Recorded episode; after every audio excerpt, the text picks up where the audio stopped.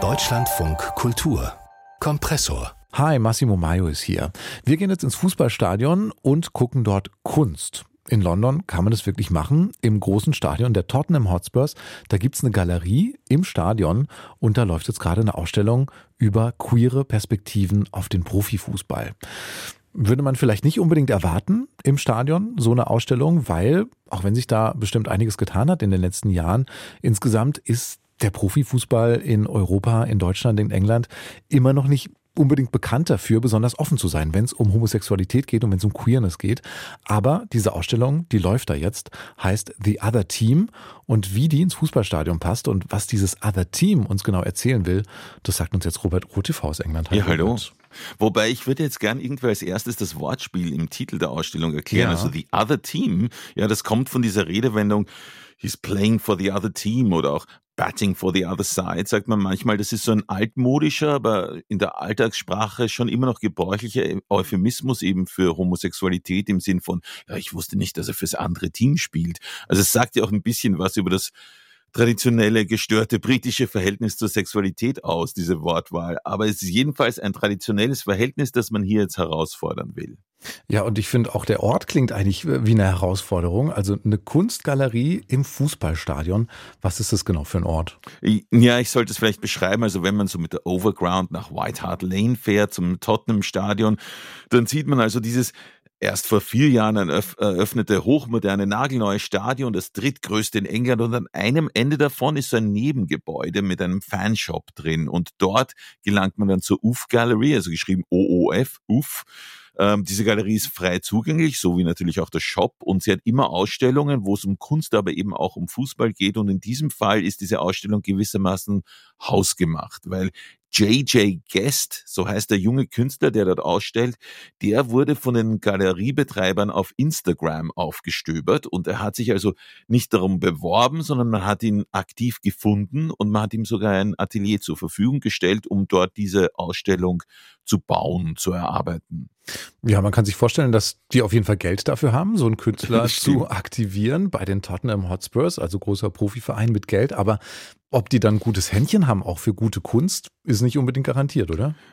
Ist, ist wahr, da könnte man einiges befürchten, aber eben diese UF Gallery, die hat schon einen ziemlich kundigen, weltstädtischen, würde ich sagen, Zugang, zumindest, also wenn ich es jetzt von dieser Ausstellung her beurteile, es, ich war zuge zugegebenermaßen zum ersten Mal dort, äh, diese Galerie ist nicht besonders groß, aber sie hat immerhin zwei Stockwerke, also im Erdgeschoss, um die Show jetzt zu beschreiben, sieht man gleich zu Anfang ein Werk bestehend aus auf den ersten Blick scheinbar arbiträr hintereinander platzierten so Aluminiumfragmenten auf Ständern, aber wenn man die aus genau dem richtigen Blickwinkel betrachtet, dann ergeben diese Fragmente das Foto eines Kusses auf dem Spielfeld zwischen damals den Spielern Paul Scholes und Gary Neville in den 90er Jahren. Und es ist ein Bild, das können wir sagen, in jedem anderen Kontext als Sport als homoerotisch verstanden würde. Und der Raum daneben, der ist umgebaut wiederum in eine Gemeinschaftsdusche, so wie man sie, sagen wir, früher in älteren Stadien in Spielerkabinen gesehen hätte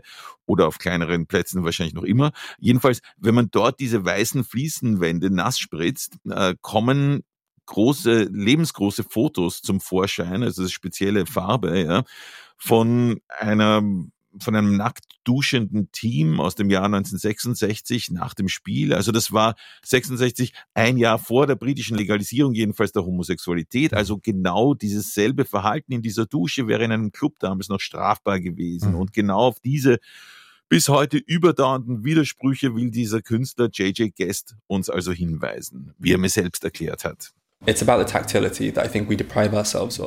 Es geht um die Berührungen, die wir uns entsagen, um nicht attackiert zu werden oder unangenehm aufzufallen. Im Fußball treten diese Regeln außer Kraft. Ich wollte die Frage stellen, warum das hier im Stadion erlaubt ist und draußen nicht. Viele Leute finden im Fußball eine Vorlage für ihre Identität. Wir haben diese Ikonen. Männer können andere Männer offen bewundern. Es ist ein sicherer Platz dafür. In anderen Lebenssituationen geht das nicht unbedingt. Ja, spannend, dass er hier vom sicheren Platz spricht, also Fußball irgendwie als sicherer Platz, Safe Space, um andere Männer zu mhm. bewundern. Das äh, trifft natürlich äh, ja nur für eine bestimmte Form von Bewunderung zu, ne? weil andere Formen Stimmt. von Bewunderung, weichere, erotischere Männlichkeitsbilder, haben es ja wahrscheinlich immer noch nicht leicht und das ist dann nicht unbedingt ein Safe Place, oder? Ja, ja, es stimmt, stimmt. Genau das Gegenteil davon. Ne? Und darauf habe ich JJ gestern auch angesprochen. Er identifiziert sich ja selbst als queer und er hat mir gesagt, dass der Fußballplatz für ihn lange Zeit nicht gerade der Ort war, wo er gewagt hätte, jetzt sein Queersein offen zum Ausdruck zu bringen. Insofern hat eine Ausstellung äh, wie die seine, auch wenn sie ganz ohne Slogans und erklärende Etiketten auskommt, offensichtlich auch was Didaktisches an sich. In meiner Jugend hatte ich furchtbare Angst vor Männern, die zum Fußball gingen. Ich versuchte mitzugehen und dazuzugehören und prügelte innerlich auf mich selbst ein, bis ich irgendwann nicht mehr wusste, wer ich war. Die meisten Männer kennen diese Erfahrung, sich in ihrer Männlichkeit bedroht zu fühlen und gegen ihre innere Stimme zu handeln, um von anderen als Mann anerkannt zu werden. Ich hoffe also, dass die Leute was von dieser Ausstellung für sich mitnehmen. Denn wenn es straighte Männer leichter finden, ihre Freunde zu umarmen und ihnen zu sagen, dass sie sie lieben, wird es auch für Schwule leichter, dasselbe zu tun.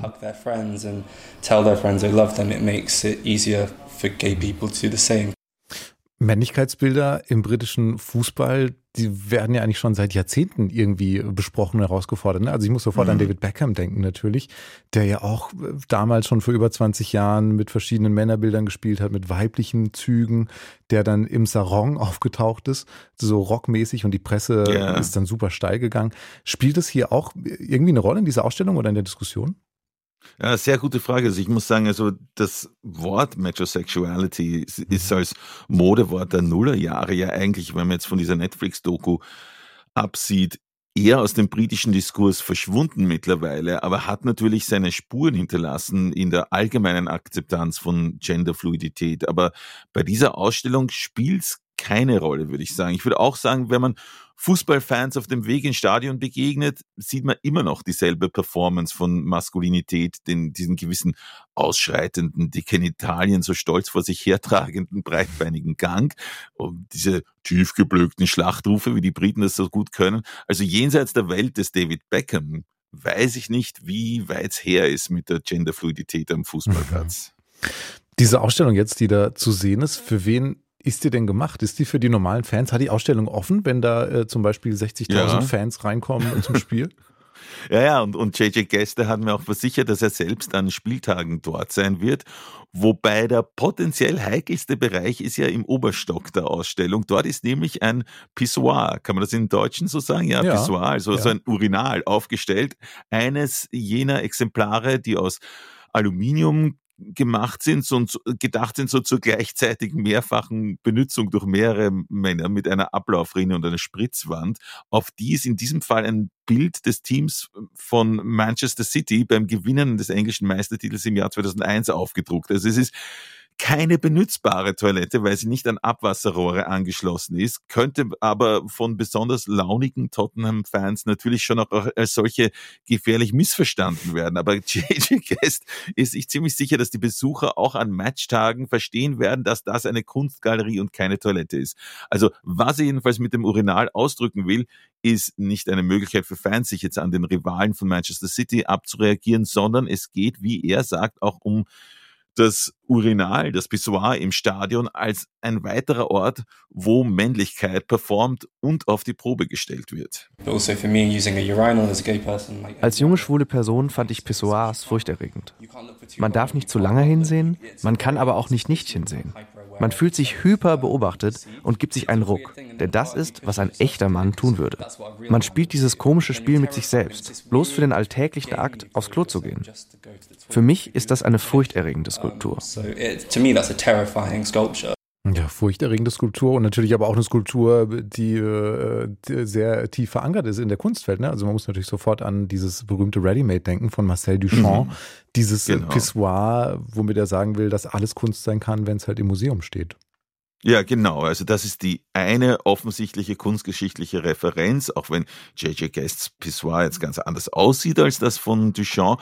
Aber es ist auch innerhalb der Ausstellung ähm, wieder definiert durch seinen Kontext, denn an der Wand gleich gegenüber des Pissoirs ähm, ist so ein vergrößertes Foto von dem Tor, das äh, Jeff Hurst 1966 beim WM-Finale gegen Westdeutschland damals geschossen hat. Bloß wurde hier anstelle des Balls ein kreisrundes Loch ins Bild geschnitten.